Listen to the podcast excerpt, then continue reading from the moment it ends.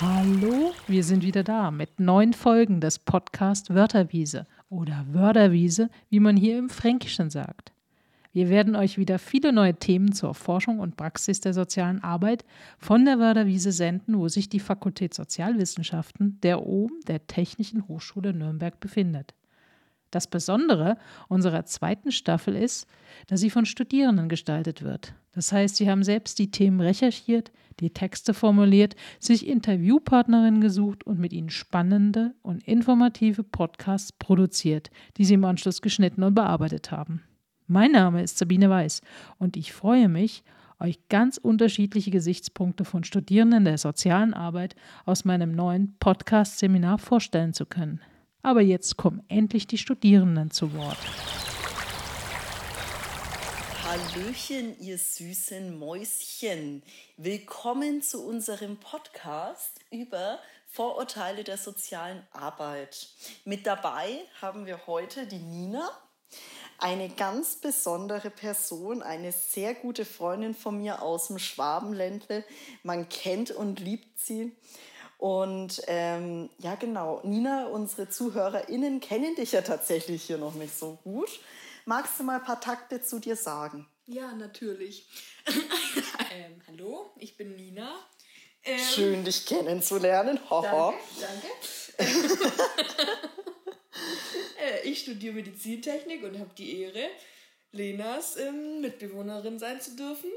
Ja. Wir wohnen zusammen. Machen wir es offiziell. Schön. ähm.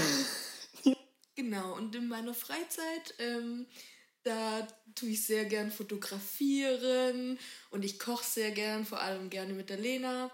Und ja, also ja, so mache ich halt das, was alle so machen. Ach, schön. Und jetzt sag mal ehrlich, ne? Ähm, bevor du jetzt so mich kennengelernt hast, ich wohne in der WG jetzt seit circa drei Monaten, was hast du mit sozialer Arbeit so für Berührungspunkte gehabt oder was ist dir so immer in den Kopf gegangen, gekommen, wenn du an soziale Arbeit gedacht hast?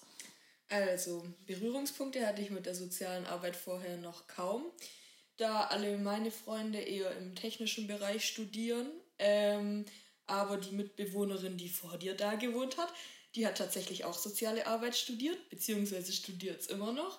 Und über sie habe ich dann doch ein bisschen Einblicke gekriegt in das Studium, wie das Studium so abläuft und wie das Berufsbild danach aussieht.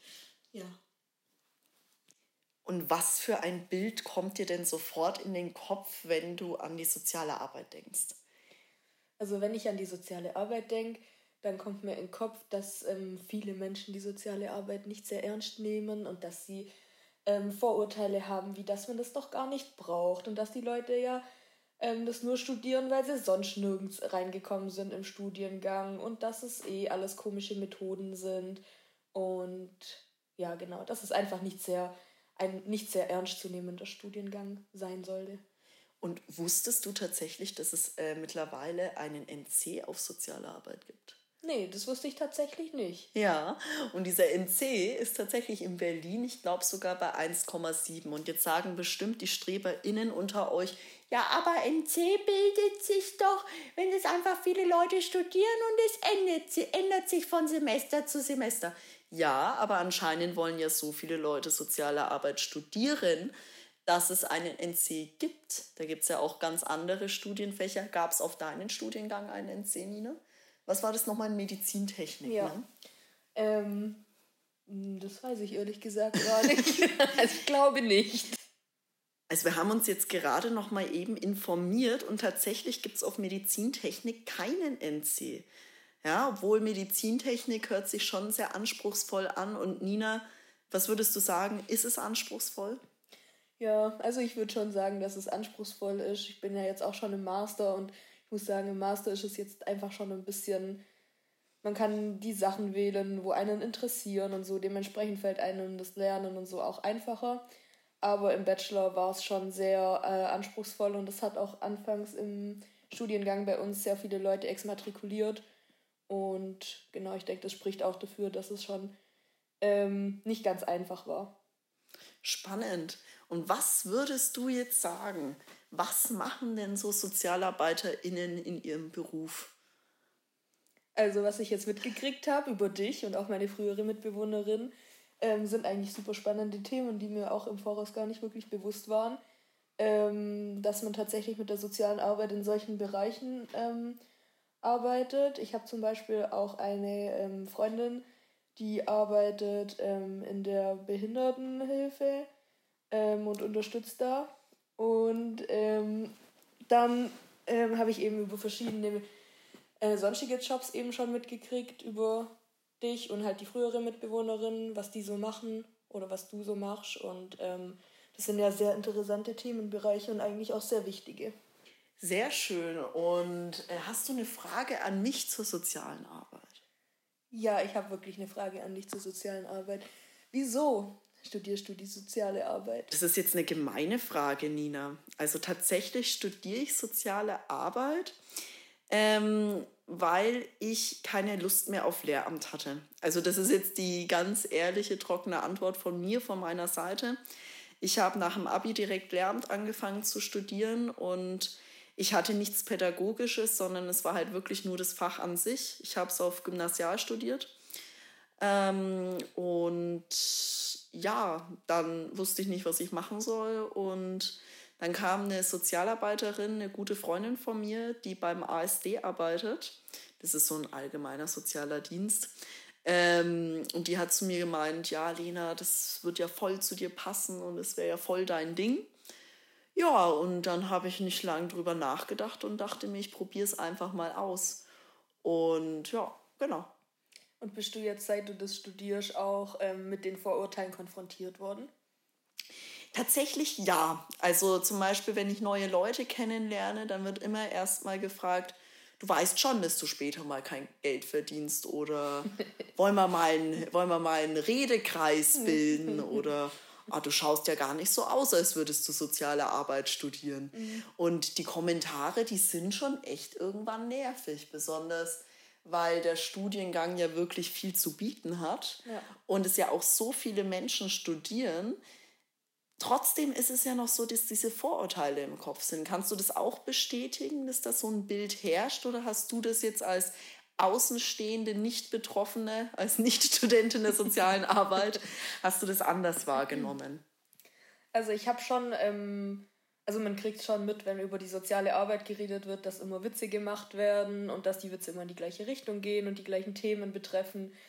Ähm, aber ich persönlich ähm, sehe das jetzt vor allem, seit ich äh, mehr konfrontiert bin damit, eben durch meine frühere Mitbewohnerin und durch dich.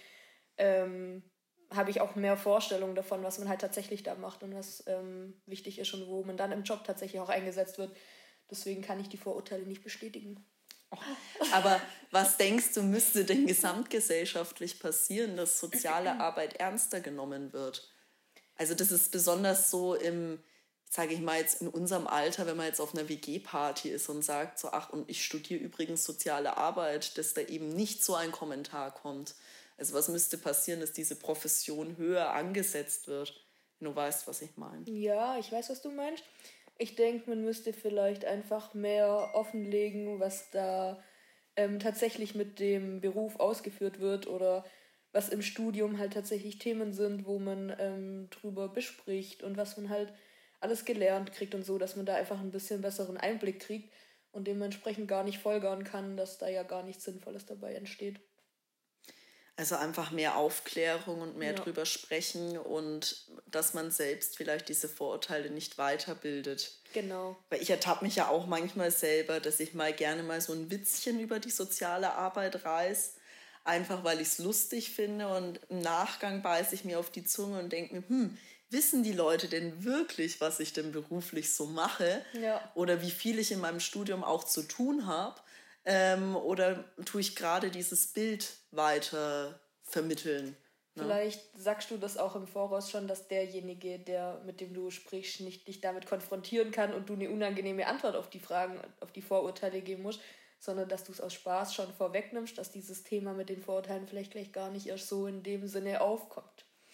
Das stimmt, das wäre eine gute Idee. Ja. Und Nina zum Abschluss. Ja. Könntest du dir vorstellen, soziale Arbeit in einem anderen Leben auch zu studieren? Danke dir, Lena Bauderer, für deinen Beitrag. Ich sage euch jetzt für heute Tschüss von Sabine und den Studierenden des Podcast-Seminars der Fakultät Sozialwissenschaften der OBEN, der Technischen Hochschule Nürnberg. Wir hoffen, euch bei unserem nächsten Podcast der Wörterwiese als Zuhörende wieder dabei zu haben.